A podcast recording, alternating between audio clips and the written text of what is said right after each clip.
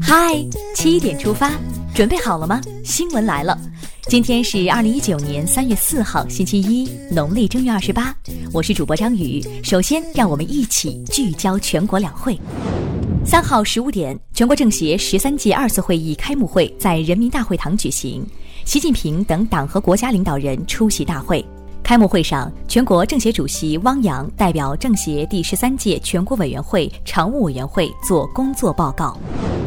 四号上午，十三届全国人大二次会议举行预备会议，选举大会主席团和秘书长，表决会议议程草案。预备会议后，大会主席团举行第一次会议。上午十一点十五分，十三届全国人大二次会议举行新闻发布会。由大会发言人就大会议程和人大工作相关的问题回答中外记者提问。全国政协十三届二次会议全天进行小组讨论，审议全国政协常委会工作报告和提案工作情况报告。三号，在全国政协十三届二次会议开幕会前，二零一九年两会首场委员通道开启。全国政协委员、央视主播海霞表示。全国国家通用语言普及率已接近百分之七十五，但西部等贫困地区普通话普及率仍然很低。希望通过推广普通话来助力脱贫工作，推广普通话助力奔小康。全国政协委员、中国探月工程总设计师吴伟仁在三号开启的二零一九年两会首场委员通道中表示，将向全世界公布嫦娥四号和玉兔二号的探月数据。此外，今年年底准备发射嫦娥五号，明年将发射火星探测器。中国航天载着国人的梦想，正越走越远，越飞越高。三号下午，二零一九年两会首场部长通道正式开启。中国民航局局长冯正林在受访时表示，今年将保持航班正常率在百分之八十以上，继续推广旅客无纸化出行，推广差异化安检，缩短旅客安检排队时间。此外，北京大兴国际机场将于六月三十号竣工验收，九月三十号前投入运行。说走就走的旅行正变得越来越便捷。退役军人事务部部长孙少成在三号开启的首场部长通道表示，今年将着手制定十一部法规和十七个政策文件。如果进展顺利，退役军人保障法今年下半年可提交全国人大常委会审议。另外，与退役军人保障法相配套的《退役军人安置条例》《军人抚恤优待条例》《烈士褒扬条例》等也在制定和修订中，计划今年完成。把暖心的政策落实好，让军人成为全社会尊崇的职业。中央广播电视总台 4K 超高清节目三号开始接入两会代表委员驻地和大会新闻中心，让与会人士感受到高科技带来的视听享受。两会期间，总台对 4K 超高清频道节目进行了精心编排，增加了优质节目的投放。接下来关注一条总台独家内容，《航拍中国》第二季经过两年的拍摄制作，已于三号晚上在中央广播电视总台央视综合频道二十二点三十分档、纪录片频道二十点档等正式播出。第二季继续延续第一季东西南北中的全方位布局，选取了浙江、四川、内蒙古、甘肃、广东、福建、江苏七个省区，开启高空视角，带你发现前所未见的中国。欢迎大家准时收看。再来刷新一组国内资讯，教师也有属于自己的博物馆了。教育部教师工作司近日向全国教育战线发出通知，为正在曲阜师范大学建设的我国首座中国教师博物馆征集记载古代、近现代以及当代的中华教师活动的文字、图表、照片、影视、实物等文物资料。阳光下最崇高的职业莫过于教师。三号是世界野生动植物日。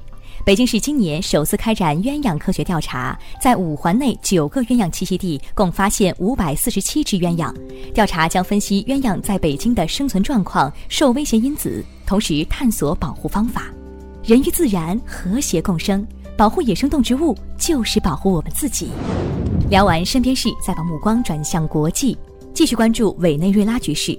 俄罗斯外长拉夫罗夫二号说。俄方愿遵循联合国宪章原则，与美国就委内瑞拉问题展开磋商。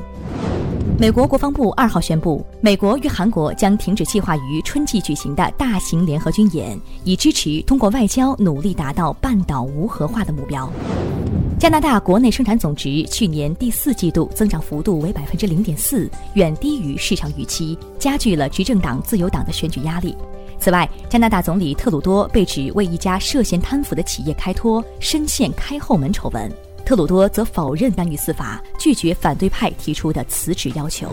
联合国人道主义事务协调厅阿富汗办事处当地时间二号晚发表声明说，阿富汗南部坎大哈省一些地区近日因强降雨引发洪灾，造成至少二十人死亡，另有至少十人失踪。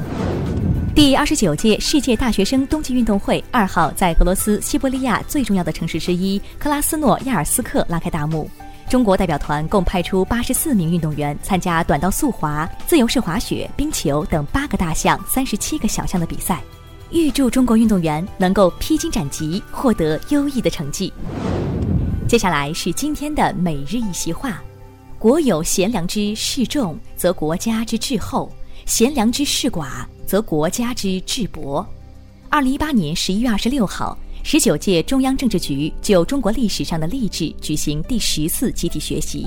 习近平总书记在主持学习时引用“国有贤良之士众，则国家之治厚；贤良之士寡，则国家之治薄”等经典，指出我国历朝历代都重视官吏选拔和管理，在励志方面留下了很多思想和做法，其中不乏真知灼见。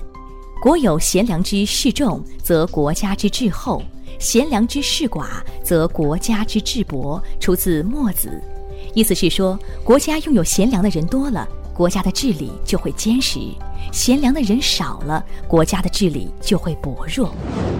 最后来看今天的每日话题：截至去年年底，博物馆总参观人数达到四点零八亿人次。三号，国家文物局局长刘玉珠在二零一九年两会首场部长通道表示，最近三年每年入博物馆参观人数增量都在一亿人次左右。到去年年底，博物馆总参观人数达到四点零八亿人次。